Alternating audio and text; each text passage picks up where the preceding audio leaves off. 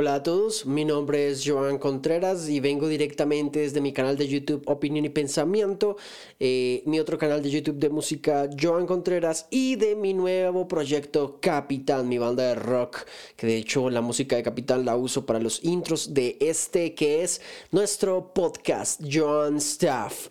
Eh, un espacio para reflexionar, pensar, cuestionarlo, todo a la luz de eh, la cosmovisión cristiana y proponer desde mi cosmovisión cristiana eh, varios temas de amplio interés para ustedes. Hoy continuamos con la serie Cristianismo y Relativismo, episodio número 2. Y es que hoy se va poniendo aún más bueno este episodio. Si no has escuchado el episodio número 1 y no has entrado en contexto, te pido que antes de escuchar este, de este episodio, por favor, escucha el primero que está circulando en Spotify, en Google Podcast, en Breaker, bueno, en una cantidad de plataformas de, distribución de podcasts muy, muy buenos. Así que bienvenidos a todos. Eh, un saludo allá en la penumbra del Internet a todos. Esto es Cristianismo y Relativismo, episodio número 2.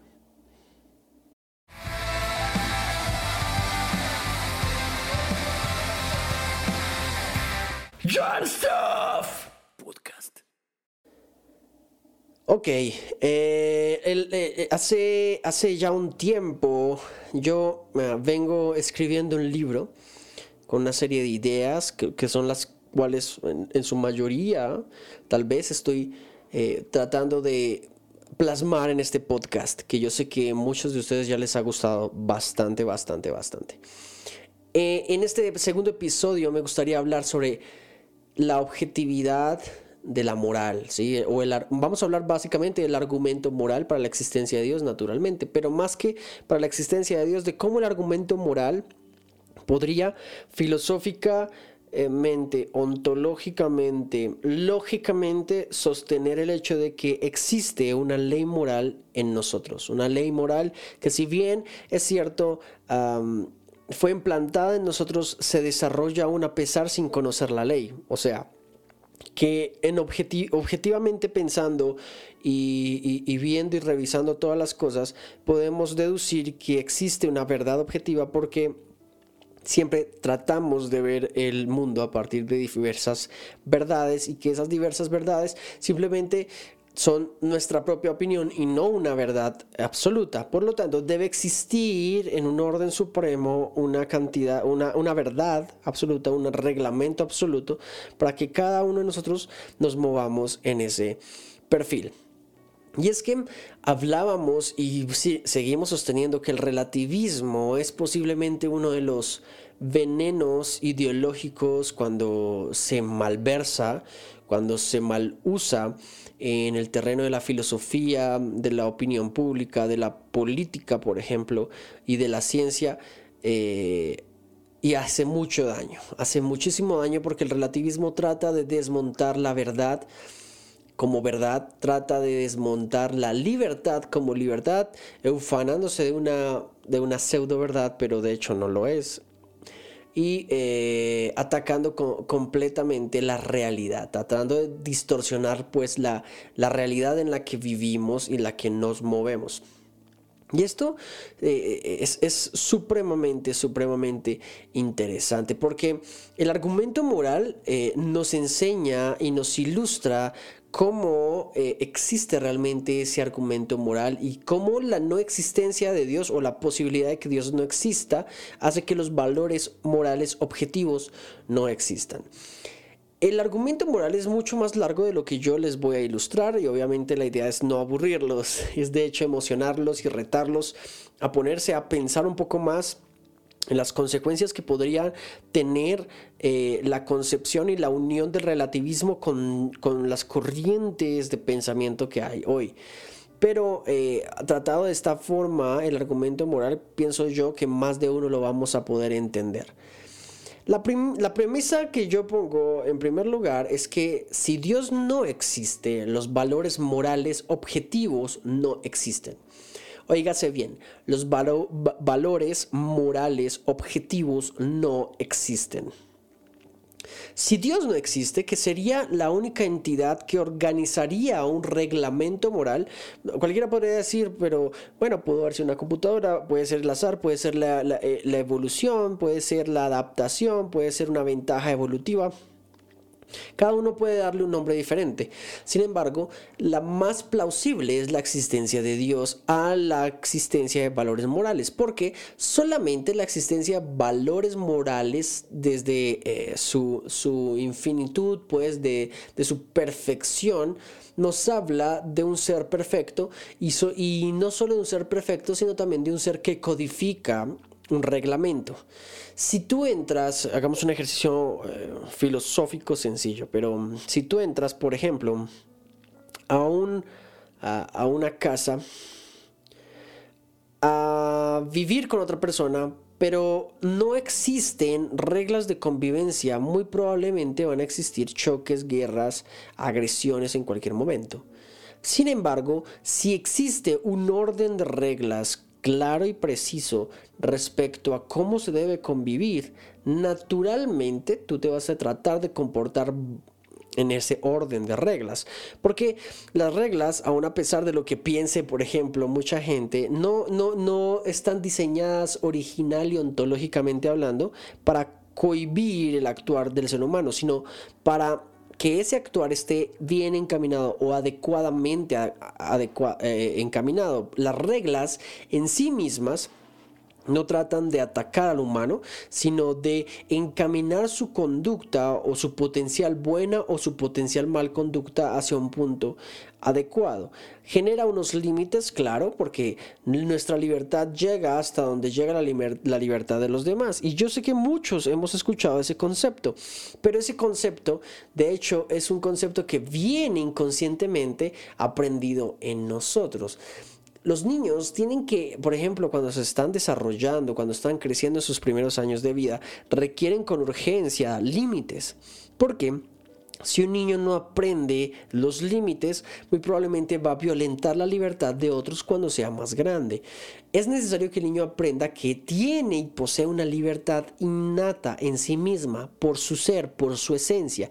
Y sin embargo, aún así, esa libertad tiene un límite y no deja de ser libertad, porque esa libertad termina cuando esa libertad trata de meterse a la libertad de otra persona. Entonces, por ejemplo, yo soy libre de escuchar música metal a todo volumen y yo amo eso y entonces mi libertad me dice que yo puedo escucharlo a todo volumen, pero mi libertad va hasta donde va la otra libertad. Entonces hay un vecino que llegó tarde de trabajar está supremamente cansado, está supremamente agotado del ritmo de trabajo y por lo tanto quiere descansar, desea descansar. Obviamente mi libertad de suponer que puedo invadir la libertad de los demás va a incomodar esa otra libertad que en sí misma, en esencia, posee libertad. Espero no haber sido confuso en eso, pero ustedes saben, me gusta filosofar sobre este tema. bueno, y sobre muchos temas y puedo estar hablando muchísimo, pero esto también es para para que lo vayan pensando. Entonces, el argumento moral se usa para, claro, la existencia de Dios, pero sobre todo para probar que los valores, valores morales objetivos existen. O sea, que hay una regla general en el cosmos, moralmente hablando, que rige el devenir y el actuar, la forma en que el ser humano se mueve. ¿Por qué no existirían valores morales en las especies como los mamíferos o en el reino salvaje? Porque la, única especie pensante, razonante, que entiende el concepto de valores, uno, moralidad, dos, y objetividad, tres. Por ejemplo, si un gato asesina, eh, perdón, eh, mata a un, a un ratón para comérselo para, para, su cena, eso no es asesinato.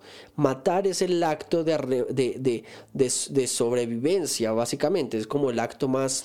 Eh, eh, adherido al proceso de sobrevivencia. El asesinato es usar, eh, o sea, matar a alguien deliberadamente con propósitos oscuros excediendo su propia libertad. Entonces el gato lo hace para sobrevivir y nosotros lo haríamos simplemente para violentar la libertad de otro.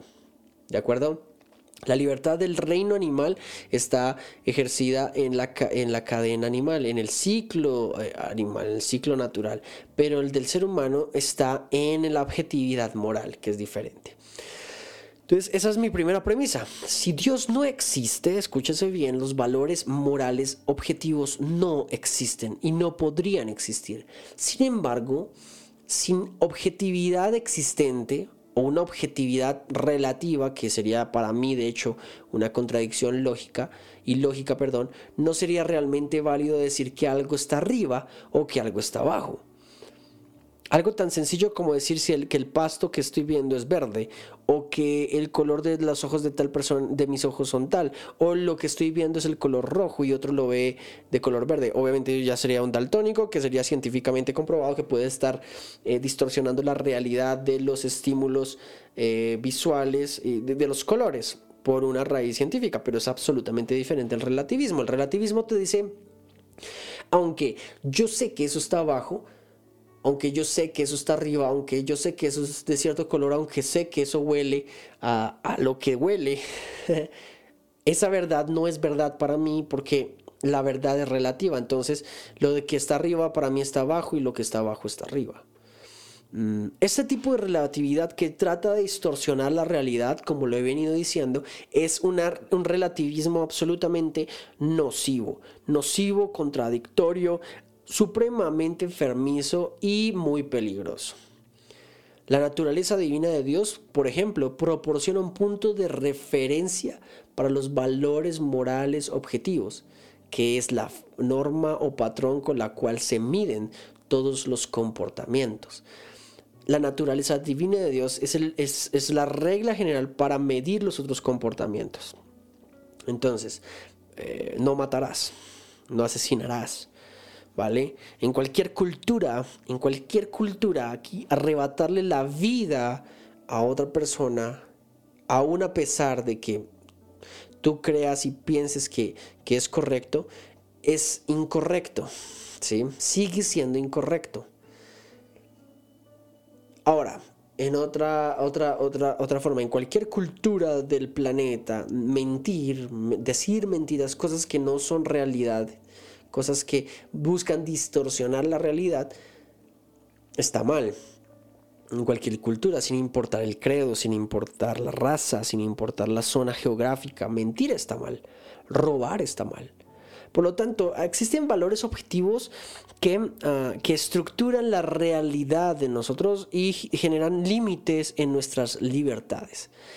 Para eso, la naturaleza divina debe ser comprendida desde Dios y para Dios, no desde el hombre y para el hombre, porque se diviniza al hombre y se crean demonios innecesarios.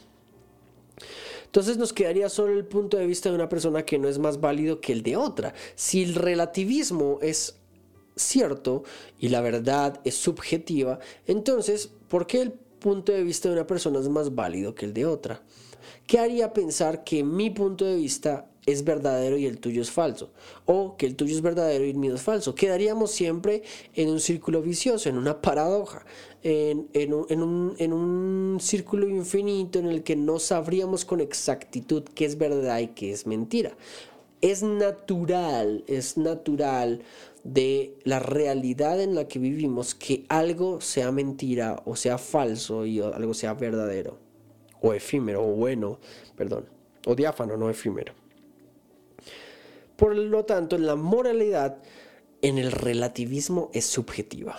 O sea, la moral es algo que es relativo, la ética es algo que es relativo. Por lo tanto, si la moral es relativa, cada quien desarrollaría su moral y cada quien debería ser juzgado sobre su propia moral. Pero entonces, para mucha gente está bien, en el caso del asesinato, del homicidio, por ejemplo, asesinar, hacerlo, arrebatarle la vida a otra persona, porque es moralmente correcto que yo le quite la vida a un ladrón que le ha quitado la vida a un familiar mío. Obvio, yo sé que estoy entrando en temas profundos, en ciertas cosas éticas, pero, pero no se trata de vivir como en el reino animal. Se trata de cambiar las cosas de una manera diferente. La moralidad no puede ser subjetiva. Debe existir una regla general que diga que algo es, es, verdadero y que algo es bueno y que algo está mal. Sin Dios, ¿quién o qué impone los valores morales objetivos? Algunos aducen como, como, como, tesis, algunos ateos, escépticos, naturalistas, evolucionistas, que eh, en la evolución, en la cadena evolutiva en la que hemos estado durante millones de años, cosa que es tan improbable, pero eso es tema para otro momento, em, eh, sucede que el ser humano fue la única raza que pudo evolucionar y encontrar recompensa adaptativa en la creación de una moral evolutiva. Por lo tanto, la evolución podría ser una respuesta a eso, pero es tan improbable por muchas razones. Una de ellas, por ejemplo, es que eh, en el principio eh, cosmológico antrópico de Barrow y Typler, dos físicos eh, astrónomos increíblemente buenos y prestigiosos del medio, listan en su libro, como lo acabo de llamar, una serie de pasos tan improbables para la evolución que la evolución hubiese llegado a, generar sus primeros frutos en los seres humanos cuando el sol de nuestra Vía Láctea ya hubiese sucumbido. O sea, ya eh, en este momento estaríamos supremamente lejos, lejos de haber llegado donde estamos. Por lo tanto, es necesaria la intervención de una mano divina para generar y guiar todo el proceso adaptativo. Claro, esto es un tema para, para otro momento, ¿no? Pero es un tema que hay que tocar porque habría que desvirtuar la posición del evolucionista, del darwinista, del naturalista en esencia. Por lo tanto, la moralidad en sí misma, de hecho, no debería tener ningún beneficio evolutivo si es por evolución. La moral no existe en el mundo animal. Por lo tanto, no necesitaríamos decir que hay un, ah, que hay un beneficio en la moralidad para, para el, por ejemplo, para el, el, que la raza predominante o, o la especie predominante. Cuando un gato mata a un ratón, no está haciendo algo malo, simplemente se comporta como un gato, ¿vale? Los animales no tienen obligaciones morales que cumplir. Por eso, la evolución como respuesta a la moral objetiva que existe y que para los ateos y, los filósofos es irrefutable, es contradictorio, porque de hecho si quisiéramos, o bueno, pensemos fictimente, por, darle algún nombre a eso, pero pensemos de manera ficticia en la posibilidad de tener eh, auto, autocontrol en nuestra evolución.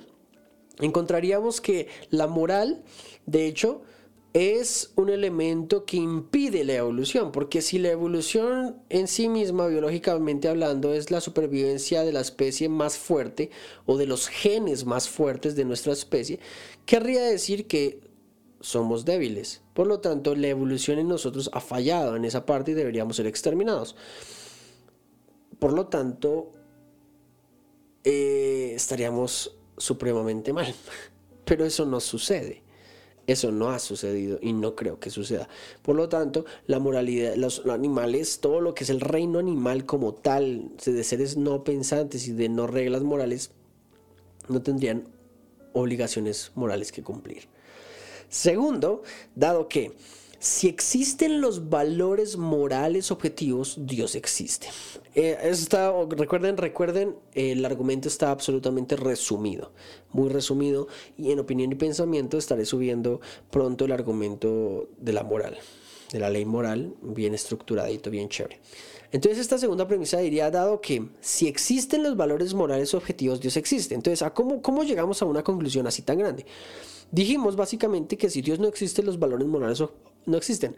Pero hemos demostrado que desvirtuando la evolución, por ejemplo, desde lo básico, la, la, eh, eh, los, puntos de vista naturalistas, eh, el darwinismo, por ejemplo, podemos decir entonces que si estos no existen, Dios existe. Por lo tanto, los valores morales objetivos existen.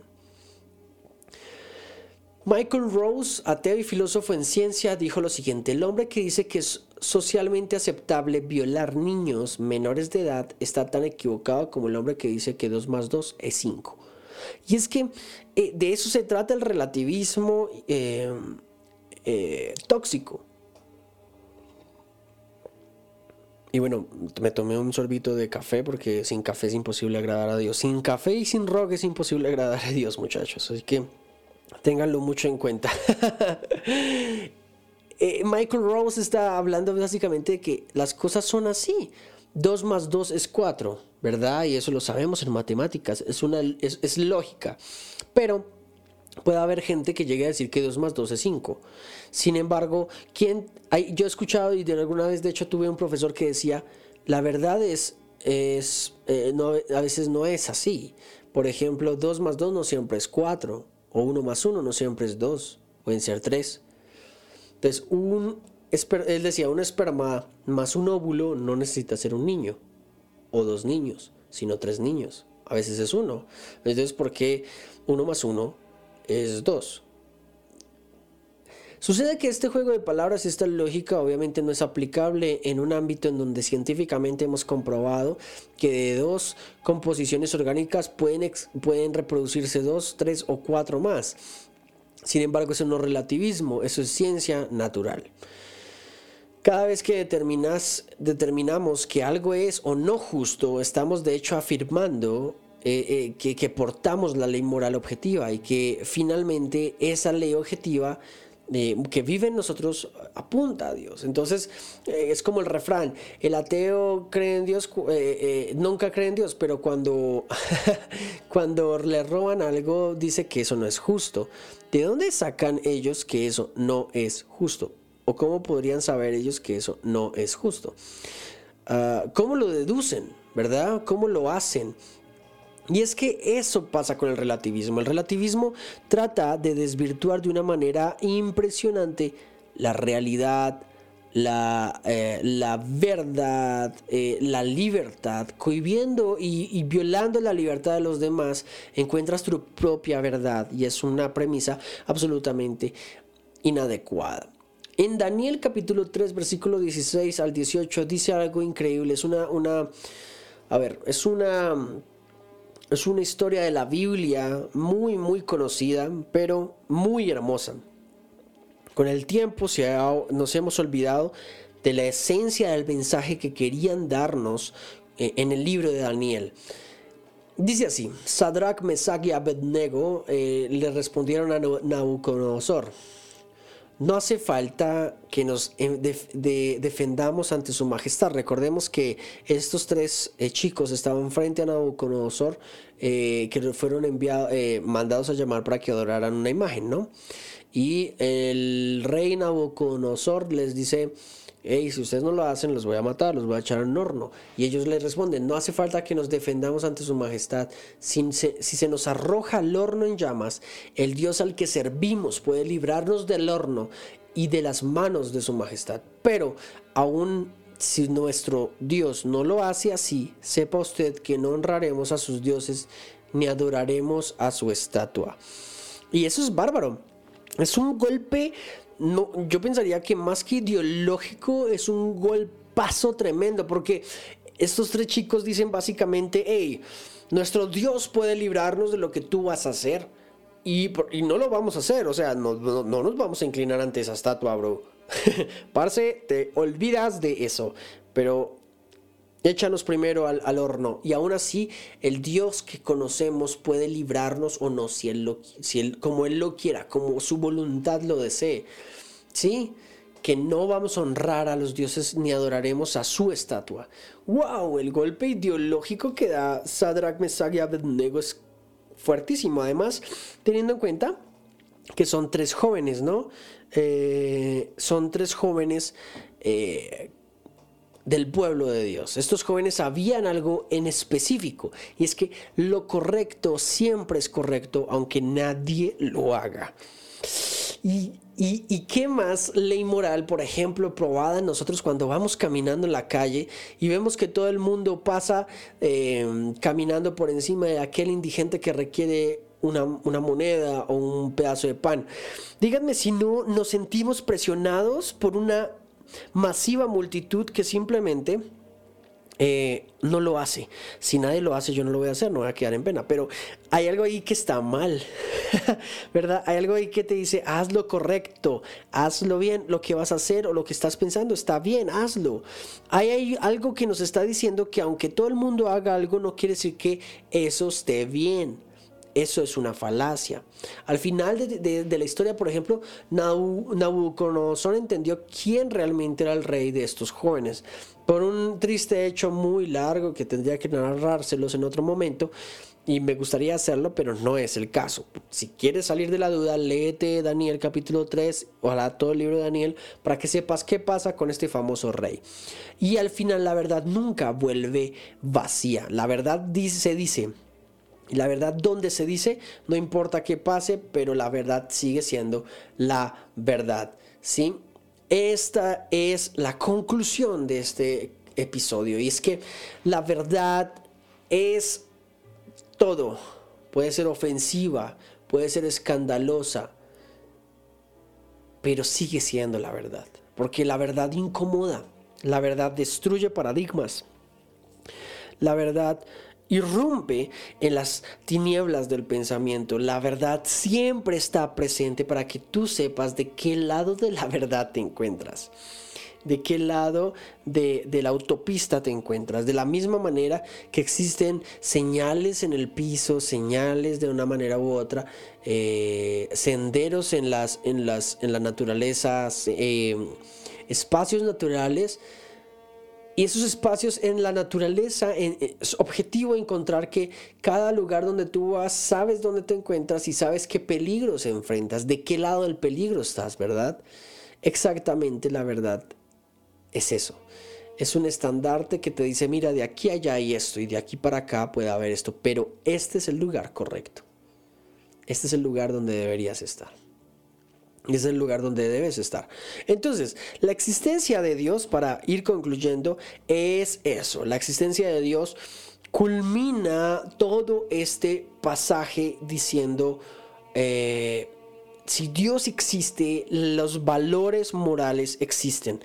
El ataque más, eh, ¿cómo decirlo? El ataque más fuerte que ha recibido el género humano es eso, tratar de pervertir el género humano, tratando de distorsionar la realidad, tratando de distorsionar la verdad. La verdad no, no es todo lo que tú percibes. Naturalmente las emociones no describen la verdad. Las sensaciones no siempre describen la realidad. ¿Cierto?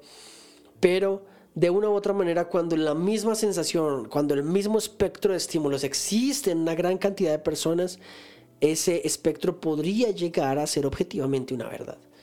Por lo tanto, sería válido entenderla. Para terminar, Romanos capítulo 8, versículo 19 dice que la creación aguarda con ansiedad la revelación de los hijos de Dios.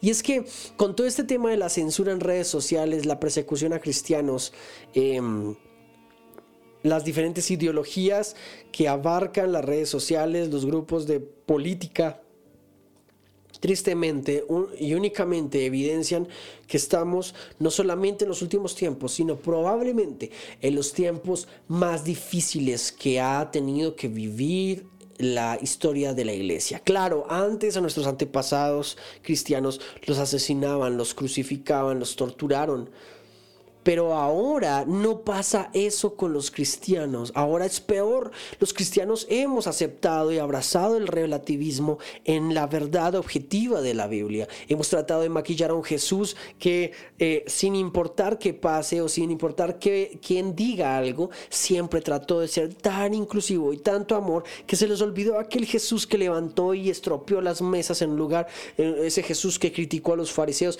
ese Jesús que le dijo a aquel hombre, eh, oye, no sigas haciendo lo que estás haciendo o la maldición que tenías antes te va a sobrevenir peor. Ese Jesús radical también. Jesús, claro, era profundo y lleno de amor con el pecador, pero era tan certero y verdadero con su pecado que nunca, nunca verás a un Jesús eh, que fuese uno en un momento y otro en el otro, porque realmente llevaba un equilibrio en su vida. Claro, Jesús puede llegar a sorprenderte, Jesús puede llegar a abrumarte por cómo actúa, pero actúa sobre la verdad.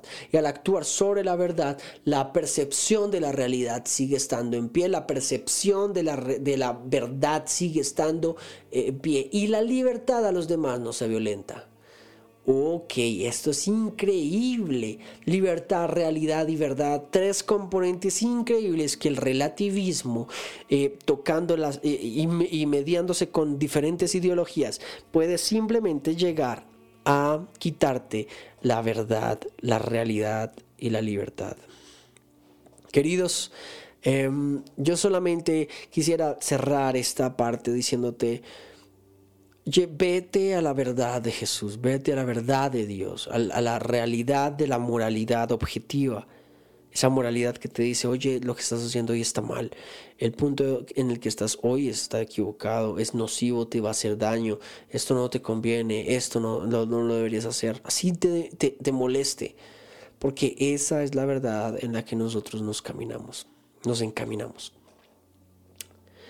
Así que nada, este fue el episodio número 2 de Cristianismo y Relativismo.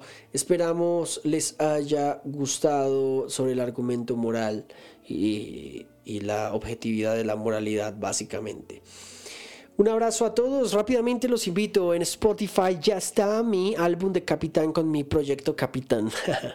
Eh, recuerden que la música de Capitán la estoy usando en el intro del Joan Staff. Joan Staff. Esa intro me encanta.